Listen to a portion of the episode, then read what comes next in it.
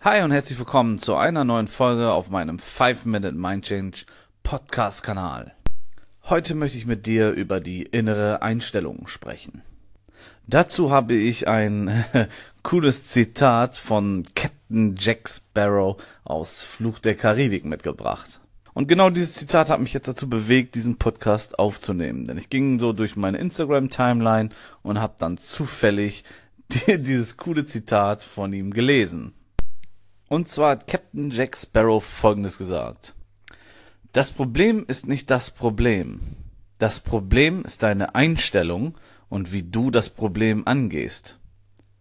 Ich denke, dieses Zitat spricht absolut für sich. Es spricht Bände. Ich möchte es gerne noch einmal vorlesen. Das Problem ist nicht das Problem. Das Problem ist deine Einstellung und wie du das Problem angehst.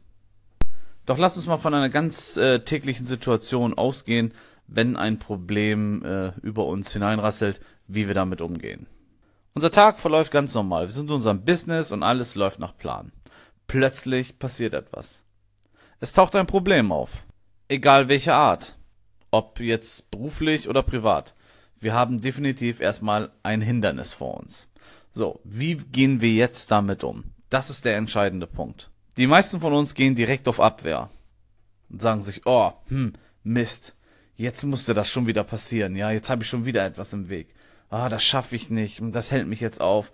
Ah, jetzt bin ich gestresst, ne? All diese typischen Phrasen, die kennen wir. Wir stellen uns komplett negativ auf die Situation ein, auf das Problem.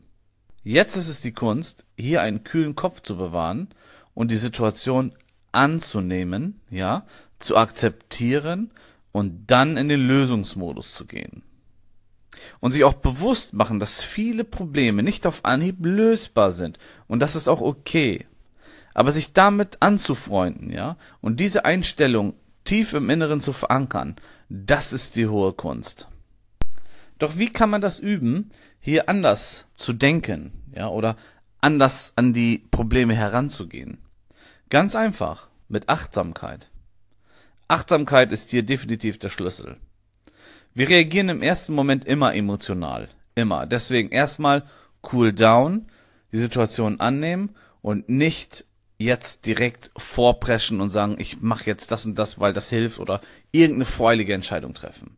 Lassen, sondern erstmal sacken lassen, die Situation annehmen und verdauen. Emotionen abkochen lassen.